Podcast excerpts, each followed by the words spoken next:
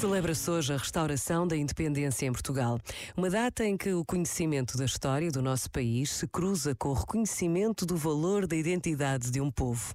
Sabermos quem somos e conhecermos o nosso passado é sempre um passo decisivo na construção do presente e que permite o futuro. Por vezes, basta esta breve pausa para nos recordarmos como a matriz cristã é identitária na história de Portugal. Pensa nisto e boa noite. Este momento está disponível em podcast no site e na app.